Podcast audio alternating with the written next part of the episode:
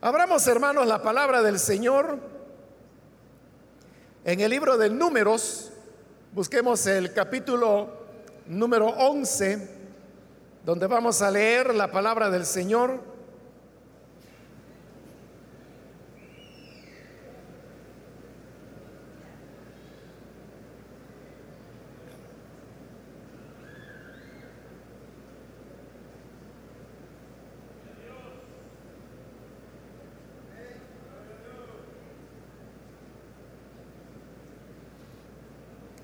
Dice la palabra de Dios en el libro de números, capítulo número 11, el versículo número 4. Y la gente extranjera que se mezcló con ellos tuvo un vivo deseo y los hijos de Israel también volvieron a llorar y dijeron, ¿quién nos diera a comer carne?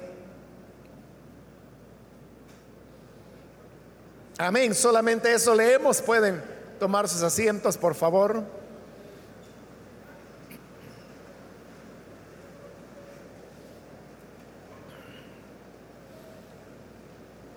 Hemos leído en esta ocasión la palabra del Señor que nos habla de una de las diversas ocasiones cuando el pueblo de Israel se rebeló en contra de Dios. En esta oportunidad era porque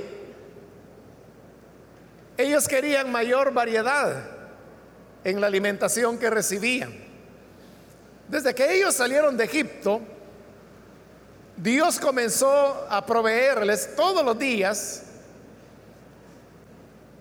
con el maná. El maná era una sustancia que en las madrugadas caía sobre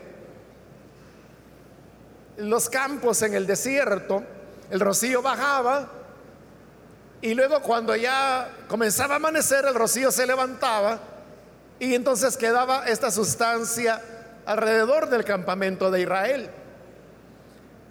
Esta era una sustancia que Israel nunca había visto. Y por eso es que cuando la vieron por primera vez, ellos le preguntaron a Moisés, ¿qué es eso? Y esa expresión, ¿qué es eso? En hebreo se dice maná a la pregunta, ¿qué es eso? Moisés le respondió, este es el pan que les da el Señor. Pero como ellos se habían preguntado, ¿qué es eso? Entonces así fue como le quedó a esa sustancia el nombre de maná. Este habría de ser el alimento que Dios habría de darle a Israel durante 40 años, pues debemos recordar que eran cientos de miles de personas las que iban peregrinando por el desierto y asegurar la alimentación de una cantidad tan grande de personas constituía un verdadero problema. Si eso hubiera tenido que ser hecho humanamente, hubiera demandado una logística gigantesca y hubiera sido realmente difícil poder proveer de alimentación diaria a tantas personas. Y no hay que olvidar que sus animales también comían.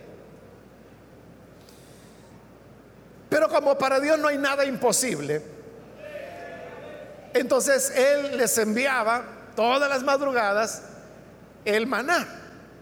Es verdad que esto era lo que ellos comían mañana, tarde y noche, los siete días de la semana, las 52 semanas del año y los 40 años que ellos anduvieron peregrinando. Es decir, que el mismo alimento, los tres tiempos de comida durante toda la vida prácticamente, pues se podía considerar que era bastante aburrido. ¿no? Pero el maná tenía una peculiaridad. Y es que era una sustancia, primero que en sí misma podía adquirir diversos sabores. Y por eso es que si usted lee, sobre todo estos libros, los primeros cinco libros de la Biblia, bueno, de Éxodo en adelante, los Éxodo, Levítico, Números y Deuteronomio, si usted los lee, verá que cada vez que se hace una mención del maná y se describe cuál era el sabor, siempre se da un sabor diferente. A veces dice que sabía a tal cosa, a veces a tal otra, a veces a tal otra. Entonces Dios es sabio. Y él sabía que ellos habrían de comer maná, como he dicho, para muchos de ellos toda la vida, hasta morir. Pero por eso él dotó a esta sustancia con esa característica y es que podía adquirir diversos sabores. Eso era uno. Lo otro es que el maná también tenía la peculiaridad que podía ser cocinado de maneras diferentes. Es decir, era una sustancia que se prestaba para ser preparada de maneras distintas. Podía ser preparado frito, podía comerse crudo, podía hacerse hervido en agua, podía mezclarse con hierbas, podía mezclarse con la leche de los animales que llevaban. Cuando comían en la Pascua, por ejemplo, que era carne de cordero, aunque también podían en otras épocas del año comer cabrito o comer carne de res, ellos podían utilizar el maná para mezclarlo con esta, con lo que estuvieran comiendo, y eso le daba, hermanos, una, un sabor diferente y una consistencia diferente al maná. Entonces, si bien era siempre la misma sustancia, la manera de prepararla, pues ya prácticamente quedaba a la creatividad que cada persona tuviera.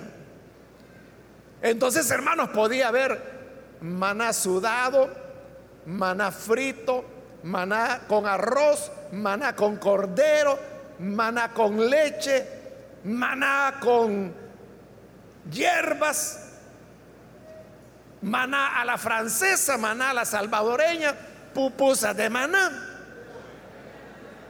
Es decir, era, era ilimitado.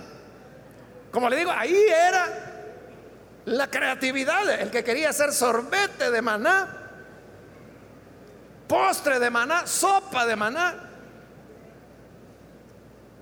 maná con huevo, etcétera. Porque Dios sabía que era lo que iban a comer todo el tiempo y les iba cambiando el sabor y las maneras de prepararlo. Pero el problema, hermanos, se daba acá porque dice la escritura que había otras personas, leo de nuevo el versículo 4, dice, la gente extranjera que se mezcló con ellos. Es decir, en esta peregrinación no solamente iba el pueblo de Israel, que es lo que comúnmente nosotros pensamos, sino que acá, como también en el libro de Éxodo, se nos dice que junto con Israel salieron otros pueblos, otras personas. ¿Y por qué salieron con Israel si Dios estaba llamando a Israel y no a otros pueblos? Es porque ellos vieron, hermanos, las maravillas, las grandezas que Dios había hecho en Egipto. Ellos todavía no sabían nada que Dios tenía poder, por ejemplo, como para sacar agua de la roca, como para enviarles el maná del cual acabamos de estar hablando. Ellos no sabían nada de eso. Pero eran pueblos que vivían en Egipto Porque recuerde que en esa época Egipto era la potencia mundial, era un imperio que tenía como mil años para el momento del éxodo y habría de durar varios milenios más todavía. Entonces, eran personas que habían llegado como refugiados por causa de hambrunas, por pobreza, por buscar nuevas oportunidades. Y morando ellos en Egipto, se dan cuenta de todo lo que Dios hace para liberar a Israel. Entonces fueron impresionados por Dios que era tan poderoso, un Dios tan real, que podía hacer todas esas grandes señales que Dios hizo a través de Moisés. Entonces cuando Israel sale de Egipto, no salieron solos, sino que estos otros extranjeros se sumaron a ellos. Pero hermanos, quiero decirle que la palabra que se utilizó aquí para, y que la reina Valera lo traduce como gente extranjera, la palabra hebrea es una palabra que se utilizaba para referirse a los sobrantes de alguna actividad que las personas hicieran. Por ejemplo, cuando una costurera está elaborando, por ejemplo, un uniforme. Entonces ella corta la tela, cose, pero al final, cuando ha terminado el uniforme, usted sabe que hay sobrantes. Sobrantes de tela, sobrantes de hilo. Le pudiera sobrar uno que otro botón.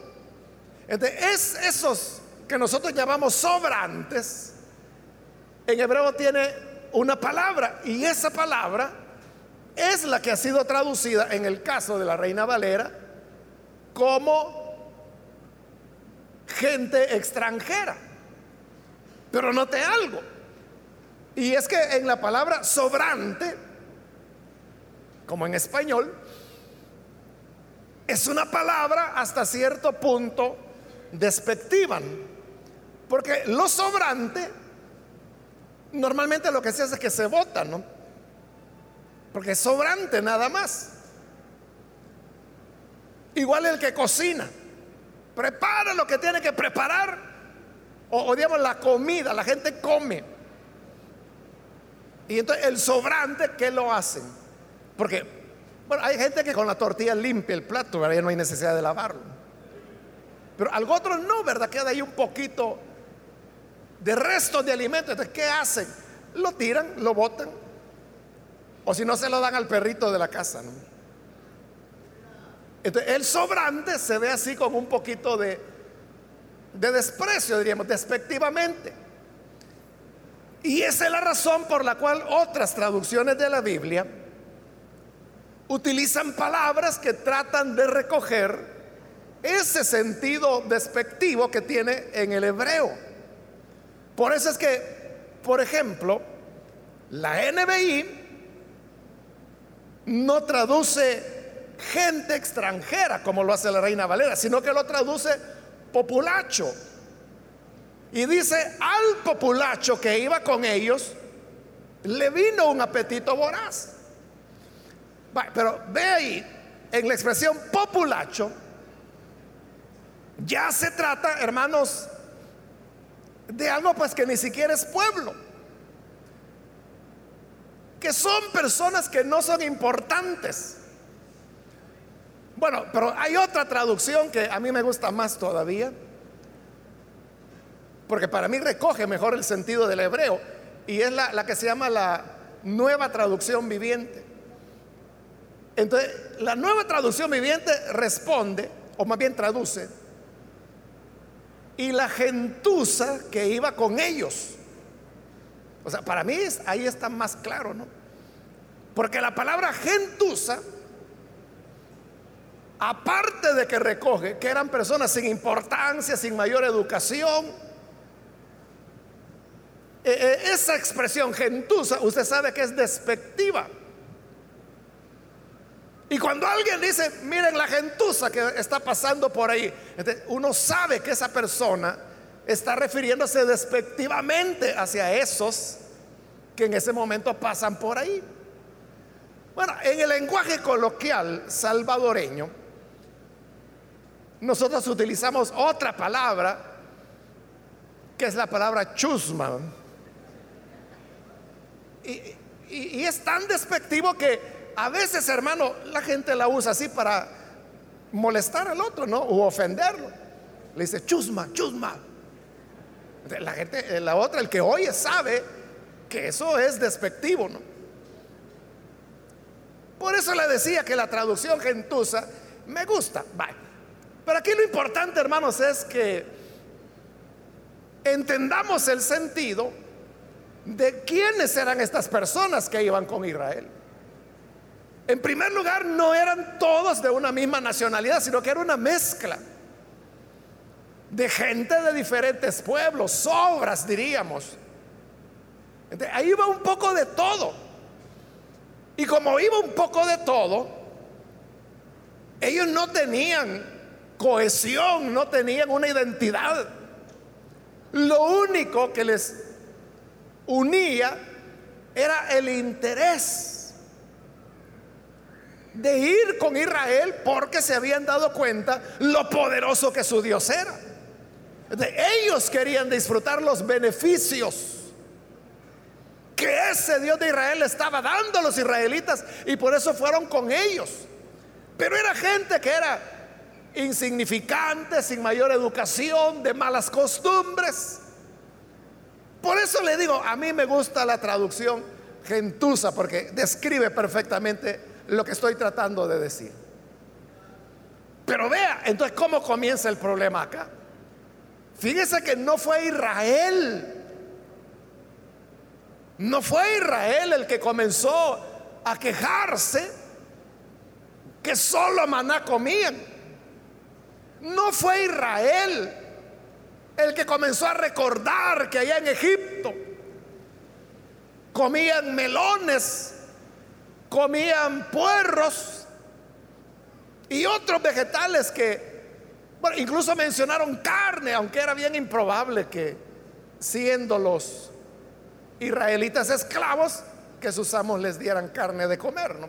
Pero bien, pero no fue Israel el que comenzó a recordarse de eso fueron estos extranjeros.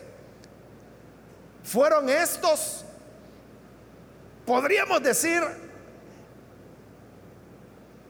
gorrones, ¿no? Porque nadie los había invitado. El gorrón usted sabe que es aquel que hay una fiesta y se llega a meter.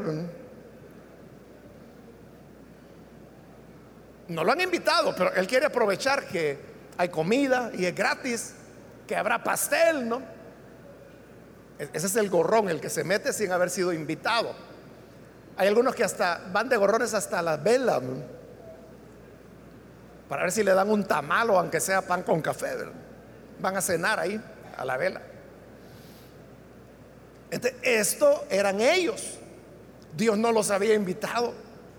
Dios a quien había dicho, o sea, claro, se lo había dicho a Moisés. Moisés saca a mi pueblo de Egipto y llévalo a la tierra que yo les daré. Pero Dios fue claro, mi pueblo, estos se metieron, se sumaron. Pero como era gente así, de poca educación, ruda, gente gentuza, ahí lo dice todo. Ellos son los que comenzaron que ya nos aburrimos, que este maná. Y claro, si ellos se habían sumado a Israel e iban con ellos, es porque querían buenas cosas. Pero cuando ven que es maná y maná y maná y maná y maná, comienzan a quejarse. Y es entonces cuando dicen, nos recordamos de los pepinos de los melones, de los puerros, de la cebolla, de los ajos, de la carne que comíamos en Egipto y ahora solo maná vemos. Ellos son los que comenzaron a codiciar. Ellos fueron los que comenzaron a despreciar lo que Dios les daba para anhelar lo que en Egipto habían tenido. Pero aquí viene lo terrible. Y es que dice, la gente extranjera que se mezcló con ellos tuvo un vivo deseo. Y oiga, y los hijos de Israel también. Entonces, ¿por qué los israelitas comienzan a quejarse también? Porque oyeron a la gentuza que estaban codiciando, que estaban quejándose. Entonces, el gran problema para Israel no es que en sus corazones hubiera nacido el deseo por las cosas que habían dejado en Egipto, porque no fue así. Quienes comenzaron a desear fueron los que no eran hijos del pacto, los que eran extranjeros, esa gentuza que se había añadido. Pero entonces, si no fue Israel, ¿por qué dice que Israel también? Obviamente, hermano, no hay que quebrarse mucho la cabeza, ¿verdad? Uno rápido entiende. Que Israel comenzó a codiciar porque siguieron el mal ejemplo que les daba la gentuza. Entonces vea cómo los malos ejemplos pueden influir tanto en la conducta de los hijos de Dios. Por eso es que bien dice la escritura que las malas conversaciones corrompen las buenas costumbres. ¿Cuándo es que el pueblo de Dios comienza a codiciar o comienza a pensar que la vida que Dios ofrece es aburrida, es rutinaria, es cansada. ¿Cuándo? Cuando comienza a oír lo que dice la gentuza del mundo. Y comienza a ponerle atención de las vulgaridades, de los malos deseos, de los malos comportamientos, de las picardías, de las cosas que el mundo practica. Entonces cuando el pueblo de Dios le pone atención, se olvida que tiene lo mejor. Porque Israel lo que tenía era el maná. Y como dice el libro de los Salmos, refiriéndose al maná, dice comida de príncipes. Les diste a comer. el maná no era cualquier cosa sino que el maná, como lo dice el Salmo, era comida para príncipes. Y los príncipes eran los hijos de los reyes. Entonces, ¿cómo cree usted que era la comida que los reyes, las reinas, les daban a sus hijos? Hermanos, y nosotros que sin ser reyes, ni reinas, ¿no? Pero que somos padres de familia, usted sabe, por humilde que sea la mesa de una familia, la mamá busca que sus hijos coman y, tengan que comer. Muchas veces la mamá se sacrifica, eso es bien, bien frecuente, ¿no? Que la mamá prefiere no comer, pero que sus hijos tengan algo. Y eso le estoy diciendo una madre con recursos limitados. Y si esta mujer no tuviese recursos limitados, sino que los tuviera en abundancia y fuera una reina, ¿qué clase de comida cree usted que le daría a su hijo? Que sería el príncipe, ¿no? Lo mejor de lo mejor. Eso es lo que el Salmo dice, que Dios comida de príncipe le dio a su pueblo. Entonces era lo mejor de Dios para su pueblo. Pero Israel no lo valoró, sino que comenzó a, codiciar la comida de esclavos. la que habían comido allá en Egipto. Usted sabe que la comida para los esclavos, hermanos, eran las obras. Allá en, Brasil, que usted sabe que hubo mucha esclavitud allá. Ellos tienen una comida popular, frejollada se llama. Y no es nada más que frijoles negros eh, en una olla, a los cuales les añaden cosas como la oreja del cerdo, la cola del cerdo, las patas del cerdo, la lengua del cerdo. E, eso es lo que le añaden. Eso lo mezclan. Y allá la tradición es que los días viernes, todos los viernes, la gente acostumbra a comer la frejollada. Y usted puede ir al restaurante que quiera hasta los más distinguidos. Y si es día viernes, usted va a encontrar que ahí está el cartelito y dice frejollada. Porque se ha convertido en una tradición. Pero la historia de, la frejollada, es decir, frijoles negros mezclados con la lengua, las orejas, las patas del cerdo, ¿sabe cuál es su origen? Eso es lo que comían los esclavos. Entonces para los amos era el lomo de cerdo. La carne, la buena, ¿no?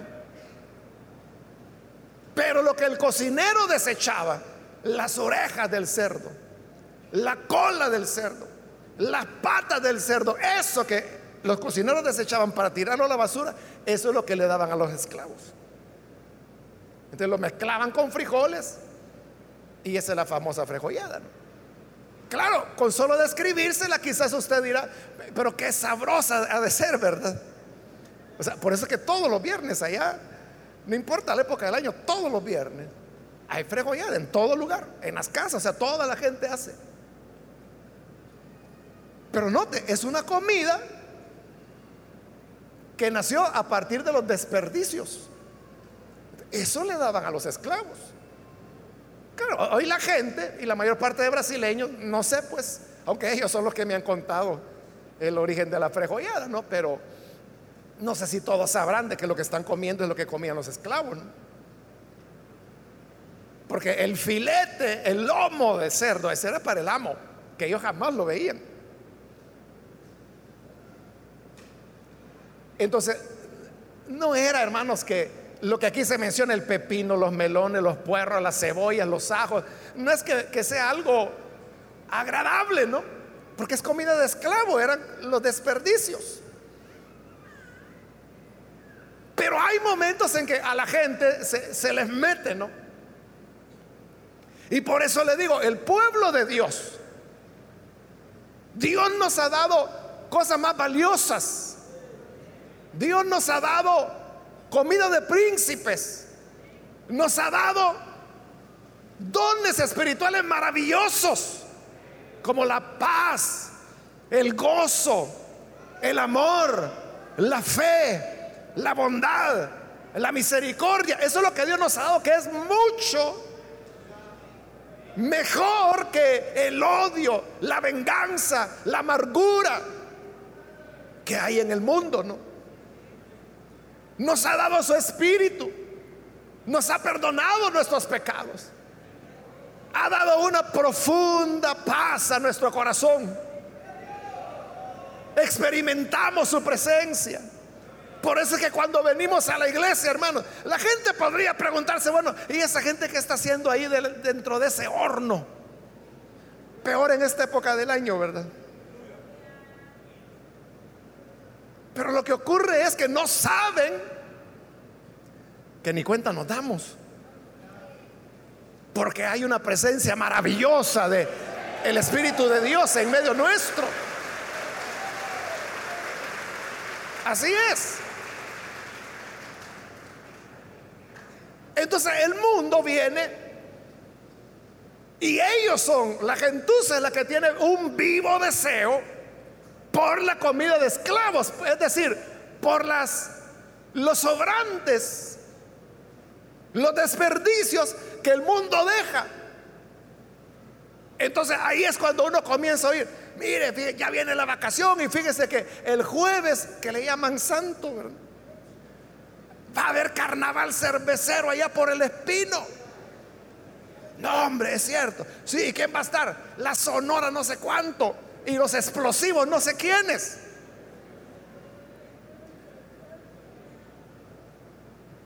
Entonces, eso es los ajos, los puerros del mundo. El problema es cuando los hijos de Dios comienzan a ser afectados de eso. Y comienzan a decir, bueno, ¿y quién está patrocinando? Tal empresa. Ah, entonces va a haber de la cerveza tal. Mire, ¿y cuánto vale la entrada? Pues 10 dólares. Pero allá adentro usted puede beber lo que quiera, sin límite. Entonces cuando el pueblo de Dios comienza a poner atención,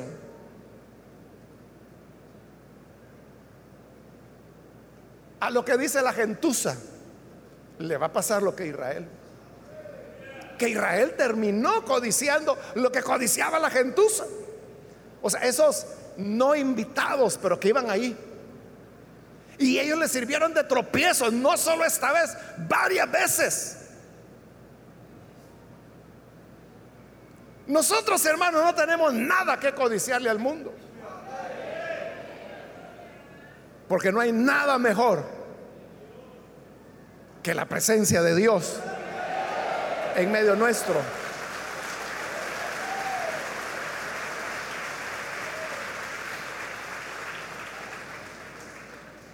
Son ellos los que tienen que codiciar. Son ellos los que o sea, lo que nos pasó a cada uno de nosotros, ¿por qué estamos aquí? Recuérdese, ¿qué fue lo que hace tiempo atrás? No, no sé cuánto, pero tiempo atrás lo movió a usted a buscar a Jesús y buscar una iglesia. ¿Qué fue lo que lo movió? Es que usted estaba ya cansado de la vida del mundo. Quizá ya no le daba sentido, quizá matarse quería. Ya le he contado eh, una historia real de un hermano hace años allá en Santa Ana. Era todavía la época de los cassettes. Entonces en la iglesia se grababan las predicaciones y luego se copiaban en cassette para los hermanos pues que quisieran tenerlo. Entonces mandábamos a imprimir en papel autoadhesivo las viñetas. Entonces eso se metía en una máquina de escribir que existían en esa época todavía. De con la máquina de escribir se le ponía el tema de la predicación, la fecha y la cita bíblica. Entonces se levantaba el papel autoadhesivo y se pegaba en, el cassette y así se lo llevaban los hermanos. Pero como esas viñetas autoadhesivas las hacían en una imprenta. Y el papel autoadhesivo no es tan barato, o sea, tampoco es tan caro, pero no es tan barato como el papel corriente. Entonces resultaba que por cada viñeta sobraban dos, pequeñas franjas. Y entonces el señor de la imprenta, que es un amigo mío desde hace años, décadas, me dijo en una ocasión, mire Mario, me dijo, fíjese que al imprimir esto, aquí le va a sobrar una tirita arriba y una tirita abajo por cada por cada viñeta. Entonces me dijo, ¿no quisiera usted que le pusiéramos algo? Y entonces a mí me iluminó la cabeza. Sí, le dije, póngale, reconciliaos con Dios. Y abajo, iglesia Elim y la dirección. Vaya, me dijo él. Y lo hizo. Entonces, por cada viñeta nos salían dos franjitas de papel autoadhesivo. Gratis, se podría decir, porque era de los sobrantes. Entonces, por cada cassette eran dos. Entonces, a mí se me iba acumulando, ¿no? las viñetas que quedaban. Entonces lo que hacíamos es que se lo regalábamos a los hermanos. Y decían, vaya, mire, tome y ahí péguelo donde usted quiera. Entonces yo de esas viñetillas, hermano, vi en autobuses, vi en vitrinas, en bancos. O sea, e, en el vidrio que tienen los cajeros en el banco, ahí se lo pegaban en la frente a la... Y todo el que llegaba al banco ese día veía la... que decía reconciliados con Dios, iglesia de Entonces, lo que le quiero decir es que había un hombre que tenía mil problemas con su familia, no solo su familia nuclear, sino que su familia materna creo que era. Bueno, uno de conflictos que tenía. Y él había decidido matarse. Entonces, ese día la idea que a él se le ocurrió fue ir a una parada de buses y que cuando el bus arrancara, que él se iba a tirar a las llantas del bus, pues con el deseo de que ahí su vida terminara. Y llegó a la parada de bus. Y llegó el primer bus. Pero como no, es fácil matarse. Hay gente que dice que solo los cobardes se matan y es todo lo contrario. Se necesita mucha valentía para matarse. Entonces, pasó el primer bus, pero él no halló valor, dijo, no, mejor, ya va a venir otro. Pero el siguiente bus tardó. Entonces, mientras tardaba, había un poste en la parada de buses. Y entonces él puso su mano en el poste, así como recostado, esperando el otro. Cuando en eso venía el otro bus, hoy sí, dijo él. Entonces ya, él se levantó. Y cuando se levantó sintió que tenía algo pegado en la mano. Y, esto dijo, y cuando lo levantó, ahí decía, reconciliaos con Dios. Iglesia Elim. Y estaba la dirección. Entonces él se quedó extrañado, pero sintió que esa era una palabra de Dios. Que le estaba diciendo, reconciliaos con Dios. Y vio la dirección.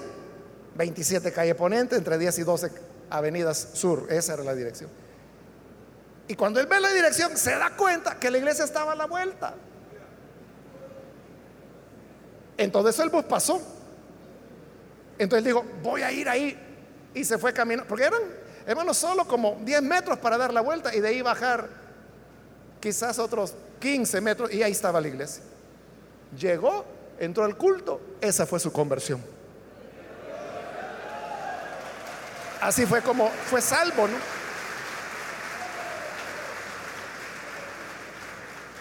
De una manera, bueno, él llegó, yo lo vi llegar a la iglesia, ¿no? Luego a su esposa, luego tenía un niño, eh, como sus 12 años, y luego una niña más pequeña. Entonces, todos se convirtieron y ellos, hermanos, estuvieron en la iglesia durante años. Pero años ya después que ellos tenían de estar en la iglesia, fue que él me contó su testimonio, que es el que le acabo de decir. a eso me refiero cuando le digo que lo que el Señor da es, es vida, pero lo que el mundo ofrece es muerte. Eso es lo que él quería, quitarse la vida, matarse. Ese era su último día. Pero gracias a algún hermanito, hermanita, saber quién fue, ¿verdad? Que aquí en el poste dijo, lo voy a pegar sin pensar que este hombre ahí cabal iba a poner su mano y que el, adhesivo se le iba a pegar en la mano y que leería el mensaje, reconciliados con Dios. Entonces, cuidémonos, hermanos, de lo que el mundo hable, de lo que el mundo diga, porque lo que ellos están comiendo son las obras es la comida de, de esclavos. Están comiendo migajas. Pero el Señor dijo que nos había traído el verdadero pan. Yo soy el pan de vida. Y el que come de mí nunca más volverá a morir. Vivirá para siempre. Porque el pan que yo daré, dijo el Señor, es verdadera comida. De la verdadera dicha, la verdadera felicidad. Está en el Señor. No le hagamos caso a la gentuza. No le hagamos caso, hermanos, a gente desorbitada, desorientada que apenas, apenas caminan para adelante los pobres. Y que nuestros oídos estén atentos a la palabra de Dios, que es la que llena verdaderamente el corazón del ser humano.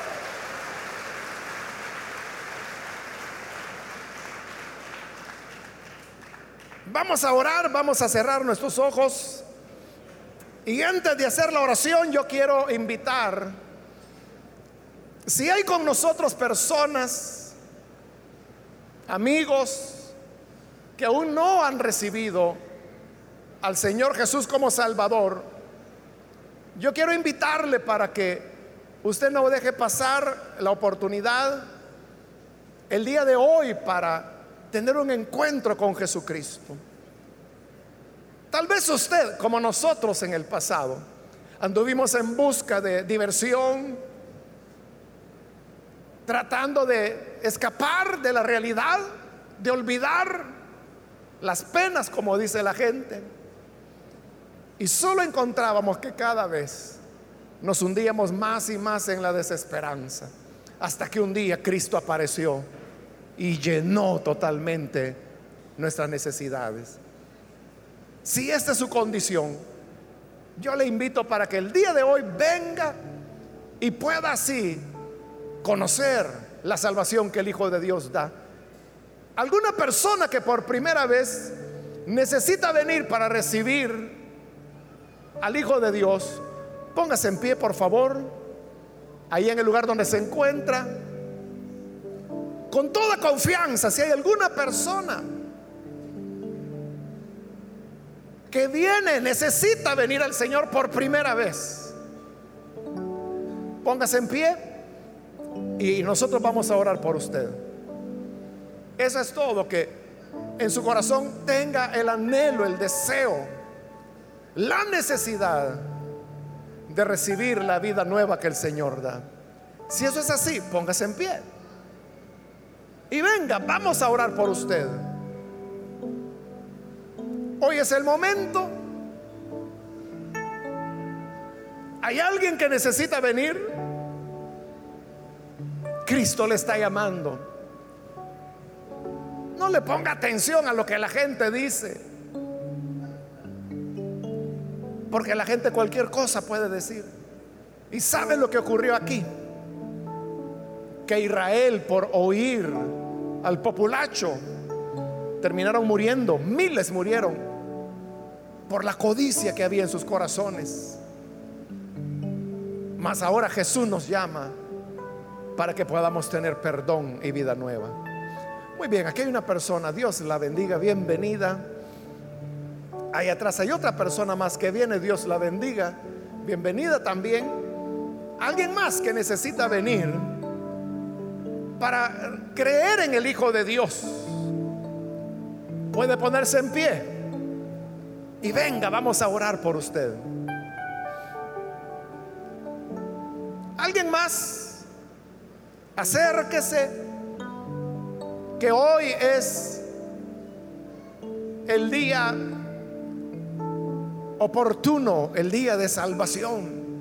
Cansado ya de probar una y otra cosa.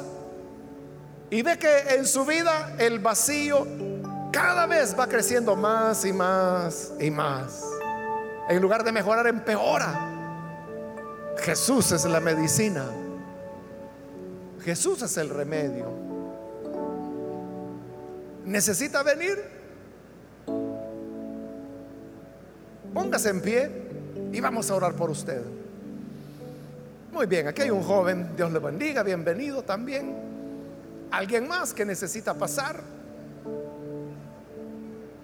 Hoy es la oportunidad. Quiero invitar también, si hay hermanos o hermanas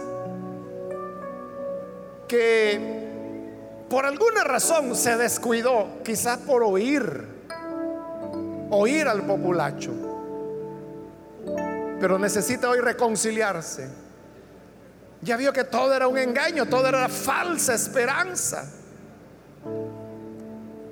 Pero las promesas del Señor son reales, son consistentes. ¿Quiere reconciliarse? Póngase en pie también. Vamos a orar por usted.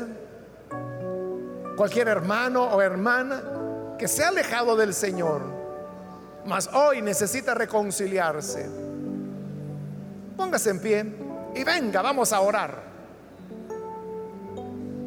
Acérquese.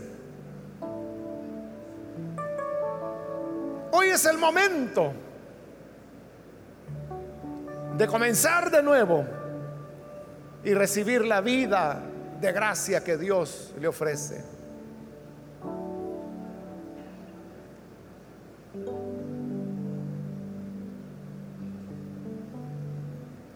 ¿Hay alguien?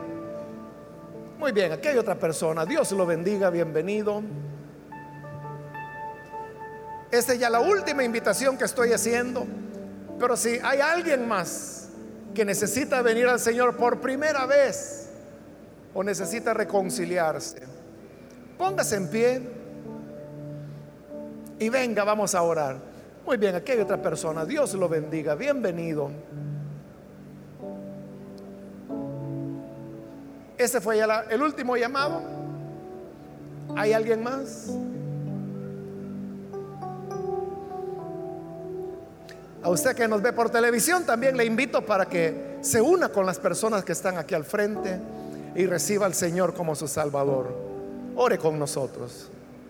Padre, gracias te damos por estas personas que están aquí al frente, como también aquellos que están escuchando y ahora orando a través de la televisión, a través de la radio, a través del internet. Oye la oración sincera de arrepentimiento, de entrega, la oración que entiende y reconoce que solamente en ti tenemos respuestas y tenemos salidas. Gracias Señor porque tú llenas el corazón plenamente.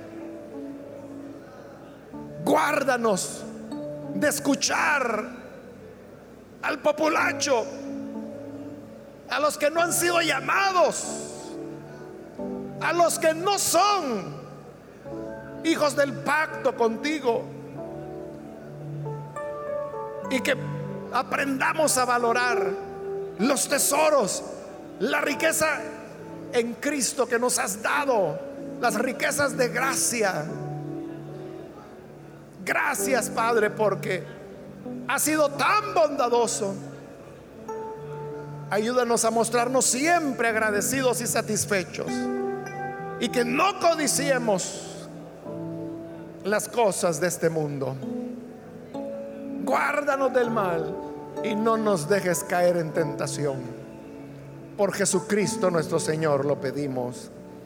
Amén.